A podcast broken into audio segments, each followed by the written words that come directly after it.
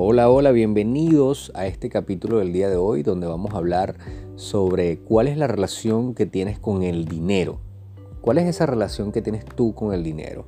Y em, esta es una pregunta que me hice yo eh, una vez escuchando un audio de uno de los líderes de la compañía donde yo estoy que hablaba sobre las finanzas y él preguntaba cuál era la relación que tú tienes con el dinero. Y yo no lo entendía en ese momento, apenas tenía 24 o 25 años creo.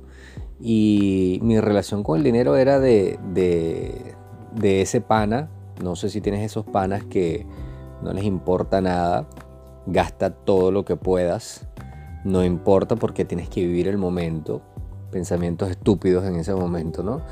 Eh, tienes que vivir el momento, tienes que demostrar que esto funciona. Y lo cierto es que mi relación con el dinero era la típica relación que puedes tener con un animador de una fiesta, con un stripper o con una prostituta. Solamente estaba allí en el momento que necesitaba sentir un poco de, gloria, de placer en ese momento. Y hablo de placer como, eh, no me malinterprete, sino de placer de, de poder hacerle sentir a otro que realmente mi negocio de network marketing estaba funcionando y eh, la persona que era empleada en ese momento era un fracasado por simplemente ser empleado. ¿Por qué? Porque yo vengo de la vieja escuela y yo he hecho mi transición de la vieja escuela del network marketing a la nueva escuela lo bueno y lo malo, evidentemente. No te voy a hablar de que todo es malo de la vieja escuela, porque si no, no existiera la nueva escuela. Eh, no me gustan esos radicalismos locos, porque al final, si todas las personas que hicieron su negocio con la vieja escuela no lo hubiesen hecho de esa manera, no se hubiese demostrado que este negocio funciona. Entonces, eh, algo bueno tiene que tener, ¿no? Sin embargo, sí es eh, de reconocer que hay mejores maneras, hay nuevas formas de poder pasar a un siguiente nivel porque el comportamiento de la gente cambia, las formas cambian, los principios pueden mantenerse, pero eh, nos podemos adaptar a una nueva era. Yo lo he vivido, ¿no? He pasado por todo esto y con respecto al dinero también he pasado mis etapas. Recuerdo que cuando cumplí mi primer año, recuerdo que me, regalaron, no, me recomendaron el libro de su primer año en el network marketing. Que si estás en, empezando esta, profesión, no te recomiendo para nada que lo leas. Una vez escuchando a Eric Gamio decía que no lo leyeras si estás comenzando y no lo leíste y te lo recomienda, por favor no lo compres ni lo leas. Yo no había escuchado Eric Gamio para ese momento, recuerdo que quedaba prácticamente uno en mi ciudad porque era más viejo que nada y lo tenían como que si fuera nuevo, ¿sabes? Todo corroído por el tiempo y la humedad. Lo cierto es que lo leí, pero eh, hablando de esto de la relación con el dinero, hacía mi inversión con los libros, le agarré cariño a los libros. A leer, me gustó mucho leer. Al principio no me gustaba, me quedaba dormido leyendo, pero le agarré el hábito. Lo cierto es que cuando me leo el libro, veo historias de muchas personas que pasaron muchos problemas para poder lograr sus metas. Pero yo siempre me enfocaba en, bueno, pasaron todo esto, pero ahora tienen todo esto, mira, o sea, valió la pena pagar el precio y todo lo que hablamos de, de, esto de, de sacrificarte, de, aguantar los fracasos, los no, los desplantes que te hacen las personas, etc. Y lo cierto es que Eric Gamio decía en ese video que hasta el mismo Mark Yarnell, que es el escritor del libro, ya no lo recomienda porque prácticamente es una programación de que a ti te va a ir mal, simplemente porque estás haciendo network marketing. Y él decía, imagínate que inscribes a tu hijo en fútbol y en la primera clase que te dicen, mira, este, hoy vamos a hablar de las fracturas de tibia y peroné. Ustedes cuando van a ser futbolistas se van a fracturar, se les va a romper. O sea, imagínate cómo va a ir tu hijo a tu, a tu casa después que le encanta el deporte y esto transformado a la parte del network marketing, cuando abres el libro de su primer año en el network marketing, el primer capítulo es el misil del rechazo. Entonces, cuando tú ves misil y rechazo, ¿qué te está programando el libro? Ya te está programando para eso. Lo cierto es que de esa misma manera, como te puede programar un libro inconscientemente, eh, te pueden programar muchas personas a tu alrededor y sobre todo tus padres. No, y no porque los culpes ni nada por el estilo, sino que nosotros venimos, no sé si eres de Latinoamérica, entenderás este tipo de cosas, este tipo de frases, este tipo de, de consejos que a veces te dan tus padres, tus maestros, tus compañeros, porque lo escuchan, tus familiares, etcétera, como por ejemplo, mira, tú tienes que conformarte con lo que tienes porque gracias a Dios tienes por lo menos un techo. Una cosa es agradecer, otra cosa es conformarse, son dos cosas distintas. Pero siempre te dicen como que no exijas mucho. Yo recuerdo que a mí me decían, ¿tú crees que yo tengo un barril sin fondo de dinero? Y escucho gente que dice, o sea, el dinero no crece en los árboles. Y así sucesivamente, cualquier cantidad de cosas que nos programan desde niños para la escasez. estamos programados para la escasez. Entonces, y para la falta del dinero. Y cuando te dicen, no, mira, esa persona rica que, sabes, ve cómo vive, es una persona que realmente no, no vive feliz. El dinero no te da la felicidad. Y yo siempre en mi cabeza, no sé cómo, cómo definirla, pero siempre pensaba del otro lado de la moneda. Yo decía, pero ya va, yo no he visto a nadie feliz porque no tiene comida en su casa, porque no tiene plata. No lo he visto disfrutando y haciendo una fiesta porque no tiene plata para darle a su familia o no tiene plata para darle a su pareja para que compre una ropa o para darle comida a su hijo.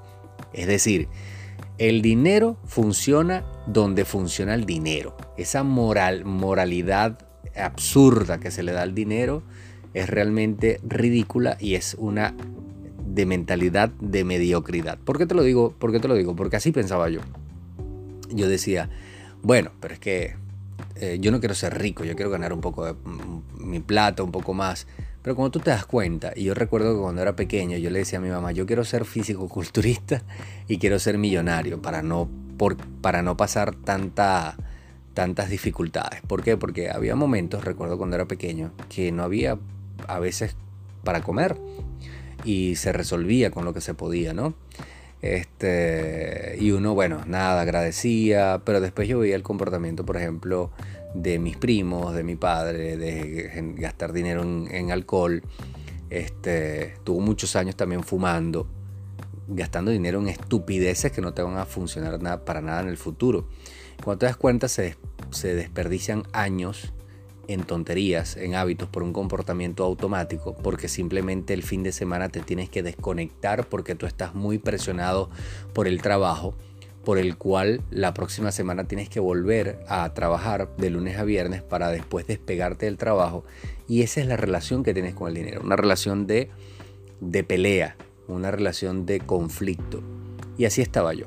Yo estaba con un negocio de network marketing generando más ingresos que mi empleo pero gastaba el dinero y caí en ese mal hábito de los fines de semana beber, de gastar dinero en tonterías, eh, de simplemente hacer como para pantallar, como para Sí, sí, mira, me está yendo bien, ven, yo, yo pago, yo pago, no te preocupes, yo pago, vámonos en taxi, eh, no, no, no te preocupes, ya yo estoy pensando en comprarme mi camioneta, recuerdo que le decía a la gente, yo me voy a comprar una, no me acuerdo cómo se llama, una Utana, creo que, recuerdo para esa época, este, lo, lo, cual no me dio ni para la, la tuerca, obviamente. Este, ¿Por qué? Porque mi relación con el dinero no era la mejor. Y hay un libro que te voy a recomendar que es eh, Los secretos de la mente millonaria. Este señor de verdad te, te hace un examen mental de cómo está tu cabeza con respecto al dinero. Y este tipo de relación siempre viene desde niño. Todo viene desde niño. Casi todo nuestro comportamiento de adulto viene en cómo, cómo nos comportamos con X cosa cuando éramos niños. Con, la iglesia, con la religión, con nuestra familia, con el dinero, con las amistades, con las peleas, con las discusiones, cómo manejamos el conflicto, etcétera. Todo eso viene desde niño.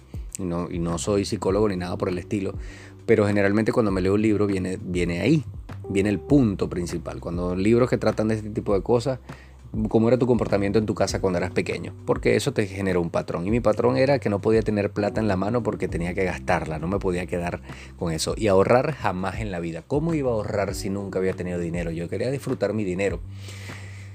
Y al final, cuando te das cuenta, estaba yo en una situación muy complicada.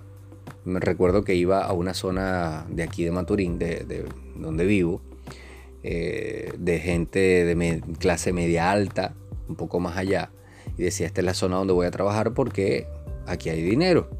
Y empezaba a ver estos comportamientos totalmente distintos de esta gente a donde generalmente me la pasaba yo. Gente que sí ahorraba dinero, que viajaba en enero, cuando los demás no viajaban porque ya estaban en la carra plana, ya no tenían dinero.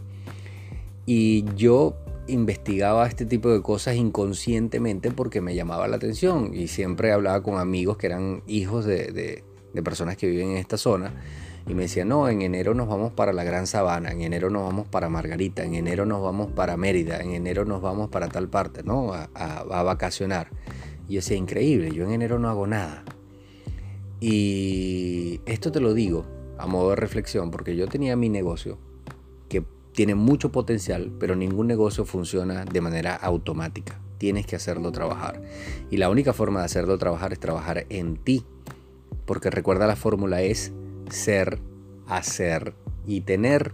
Y mientras no trabajes tu ser, no vas a poder generar ese ingreso que tú realmente quieres o que tú realmente necesitas para esa meta.